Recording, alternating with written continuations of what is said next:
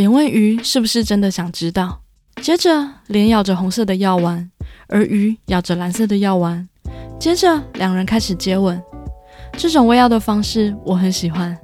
为了更完美的融合药丸，还必须舌吻。当两人再次睁开眼睛时，神奇的事情发生了。欢迎收听《藏在角落的故事》，让你找回被遗忘的故事。这里是最鸡汤的百合 Podcast，我是 Miss M。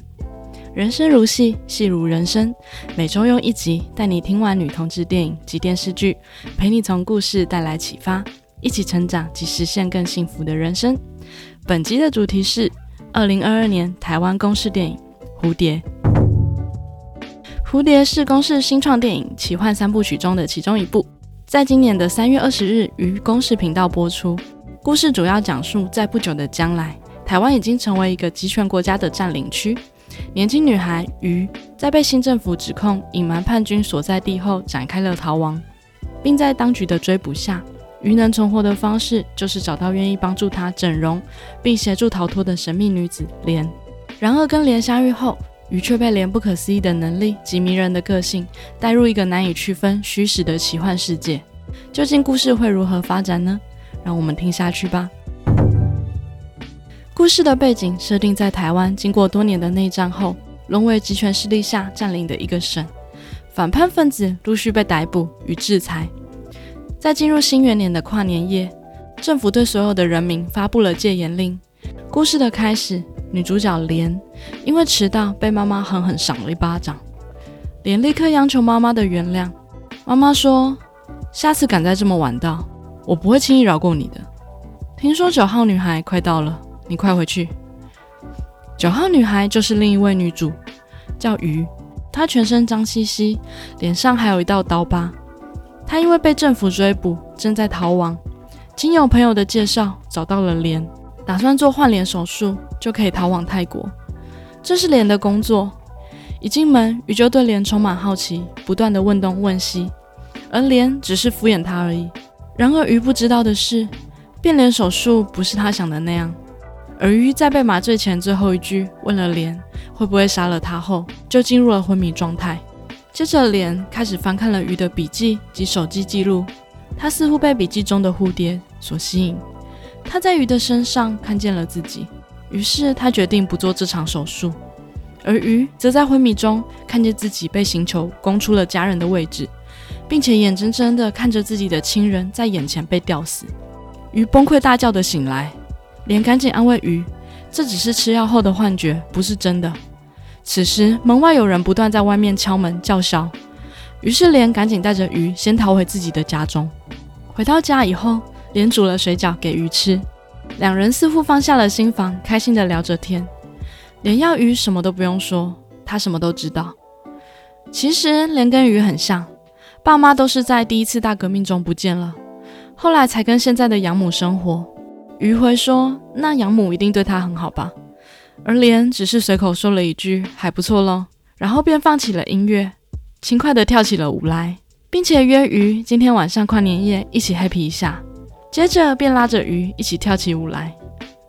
好久没有这么放松了，但因为莲没有帮鱼做手术，他被妈妈绑起来电击惩罚。而莲为了救鱼，于是便照了鱼注射麻醉药后死了的谎言。妈妈在确定有收到鱼的钱后，还是暂时相信了莲说的话。她告诉莲，明天会有人负责去收尸。到了晚上，莲帮鱼装扮后，带她去夜店玩。莲同时做着交易毒品的工作，鱼则像小女孩一样默默地跟着莲。夜店里灯光昏暗，一不小心，鱼就跟丢了莲。等到他终于找到莲时，发现他嘴里含了药，然后便和另一名女子接吻。接吻完后的脸走向了鱼，接着两人也很自然地开始热吻。吻到了一半时，鱼则发现自己处在一个空无一人的街上，他开始疯狂找着脸。与此同时，他似乎又看见了他家人当初被吊死的画面。突然，他又发现镜子中的自己脸上的刀疤不见了。在他十分恍惚时，终于脸出现在了鱼的身后。他对鱼说。你现在有两个选择，如果你选择另外一边，你就会回到 party，或者你可以选择跟我走。你就会看见未来，但不一定是你喜欢的。鱼看了看夜店的方向，然后便坚定地跟着莲走了。两人开心地穿越着长廊。当莲转过身时，却发现莲的脸变成了鱼的脸，然后对着鱼说：“你他妈的玩得很爽吗？”然后便朝着鱼开了一枪。鱼在惊吓中从床上惊醒，莲在一旁说：“看来有人昨天好像玩得很开心嘛。”鱼还没有平复心情，然后问莲：“你到底给我吃了什么药啊？我好像做梦了，梦到你对我开枪。”莲说：“红色的药丸有时候会让人看到未来，所以从现在起对我好一点吧。我等等要出门，记得千万不要自己出门哦。”鱼问莲什么时候会帮自己动手术，莲到床上轻轻的在鱼的耳边说：“急什么？”然后便吻了鱼的嘴。莲今天约了原本要换脸的邻居来，关上门后，莲直接将他勒毙。他让邻居代替鱼成为尸体，才能完美的让鱼逃走。即便莲做过很多坏事，但当他亲手勒毙人时，感觉还是非常的糟。晚上回家时，鱼发现了莲的异状。他问莲：“我很好奇，如果红色药丸加上蓝色药丸，会发生什么事情呢？”莲问鱼：“是不是真的想知道？”接着，莲咬着红色的药丸，而鱼咬着蓝色的药丸。接着，两人开始接吻。这种喂药的方式我很喜欢。为了更完美的融合药丸，还必须舌吻。当两人再次睁开眼睛时，神奇的事情发生了，两人的身体互相交换了。鱼惊讶地看着镜中的自己，而莲则摸了摸鱼的头发，说：“药效只有两小时，如果你现在杀了我，你就可以永远拥有我的身体了。这是我最保密的配方哦。”时间过得很快，药效过后，两人又回到了自己的身体。莲被妈妈要求立刻去接待下一位客人。此时的鱼问莲：“为什么这么晚还要出去啊？”然而，无论鱼怎么询问莲，都没有得到回答。鱼直问莲：“是不是根本没有什么手术？”莲有点恼羞成怒，他把钱撒向鱼，说：“钱还你，要不要做随便你。”然后便离开了。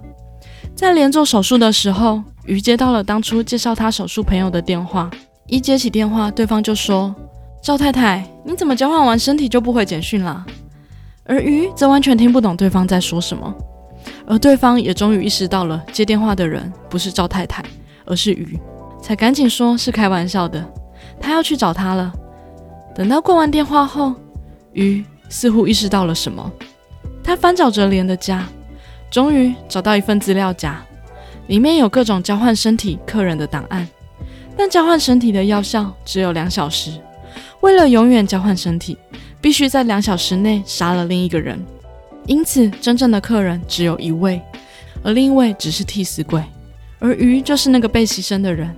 鱼生气地赶到了莲工作的地方找他。此时的屋内做交换身体的是莲的妈妈，而莲此时正在门口等待。鱼问莲为什么不干脆杀了自己？莲眼放泪光，却故作潇洒地说：“享受人生啊！”鱼很生气地问他：“这样很好玩吗？”然后便拿起枪对准了莲。鱼说：“你害死这么多无辜的人，你知不知道你在干什么？你有爱过人吗？你懂什么是爱吗？”莲说：“你说的对，你开枪吧。”接着枪声响起，莲缓缓地睁开眼睛。确认自己的身体没有中枪，这才发现是妈妈刚做完手术，然后对着鱼开了一枪。接着鱼倒在了莲的怀里，莲痛苦的大喊着“不要”，他边哭边说：“不是你的错。”妈妈生气的说：“你冒这么大的风险，就是为了这个婊子？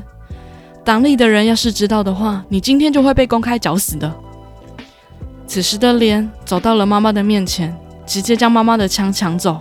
然后边大喊边打死了妈妈。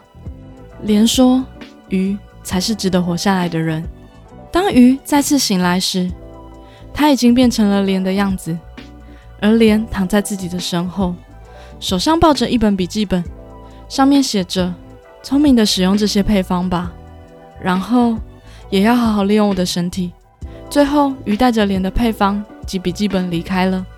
时间又回到了两人还在一起的时光。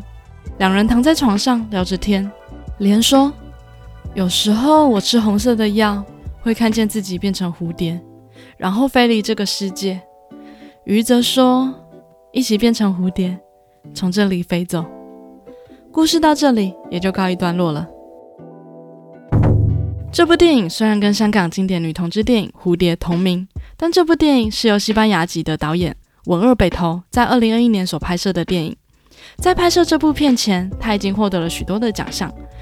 虽然这部电影知道的人不是很多，在大陆的豆瓣评分也只有五点二分，但看完这部电影，我要说，我超爱，才不止这个分数好吗？我必须承认，光看预告时，以为会是很难懂的电影。但从一开始看就立刻沉浸在了剧情中，虽然只有短短的四十分钟，却很完整的说完了一整个故事。这部电影最吸引我的地方分别有：第一个，故事的设定很有趣，故事设定在了集权统治的社会，并且融入了科幻的元素。反叛者尝试透过地下交易注射毒药，吃下药丸，便得以通往未来或是交换身体，进而逃离台湾，有种饥饿游戏及骇客任务的氛围。这种政治融合科幻的设定在台湾很少见，尤其是女同志电影。片名的寓意也好有趣，蝴蝶象征渴望自由，在以往可能象征同性的恋情，但这部剧中已经没有针对性别的探索及限制，反而是人身自由及政治上的不自由。也许这些自由其实都是互相连接的。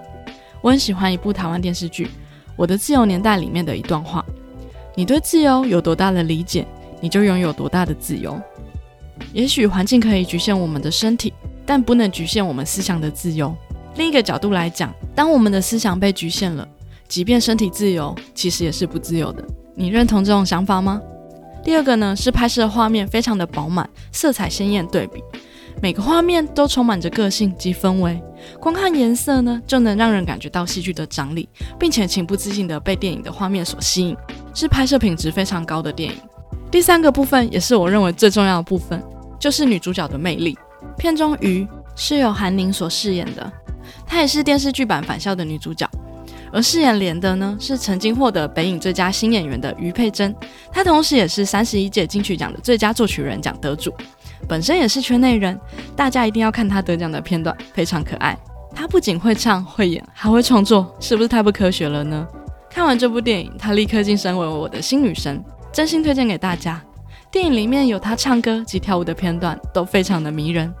一开始呢，其实对脸这个人是怀疑的，因为他既贩毒又帮忙做换脸的手术，有点神秘的个性，会让人不知道是不是真的想要对鱼好，是不是一个正派的角色。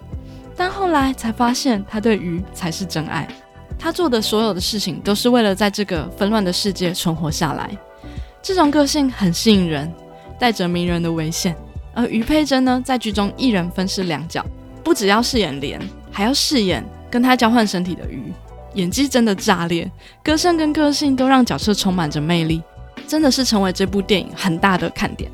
这种个性真的很有魅力，但还是要提醒大家，谈恋爱还是要小心慎选，因为现实中可能会遇到渣女，请大家要理性评估交往的对象。那总结一下呢，这部电影最吸引我的地方呢，有三个部分，首先是故事的设定很有趣。它设定在了未来的集权社会里面，并且融入了科幻，非常具有特色。第二个部分呢，是拍摄的手法非常的专业，画面也表现得非常亮丽，会让人情不自禁的被画面所吸引。最后一个呢，则是我认为这部剧最重要的魅力，就是女主角的魅力。由于佩珍饰演的莲，不止演技好，而且会唱歌、会创作，非常值得安利给大家，让这部电影更加分、更立体的重要人物。好啦，以上就是这部电影的推荐啦。最后呢，我要安利一下最近的王心凌，她真的好甜呐，也真的是我的青春回忆。不知道有没有朋友跟我一样，青春有她呢？我记得国中的时候，学校举办文康竞赛，我们班是跳蔡依林的《看我七十二变》，隔壁班呢就是跳王心凌的《爱你》，还有一班呢唱周杰伦的《晴天》。这些真的是时代的眼泪，只要听到这些歌，就可以立刻回到当时的记忆里面。当时真的是充满共同回忆的年代，但是说到王心凌呢，其实大家有没有发现，她其实有演过女同志电影哦，那就是台湾经典的电影《花痴的那女孩》。我记得里面有四段故事，我记得另外三段就是不记得王心凌的那段剧情。好啦，那接下来我要去回顾一下这部电影喽，说不定下一集就会更新这部给大家哦。今天的节目就到这边，如果喜欢我的节目，欢迎留下五星评论或分享给你有兴趣的朋友，我也会不定期分享相关资讯及节目预告在我的 Instagram。想追踪相关资讯的朋友，也可以 follow 我的 IG 哦。祝福收听我节目的朋友都能获得幸福的人生，那我们下次见喽，拜拜。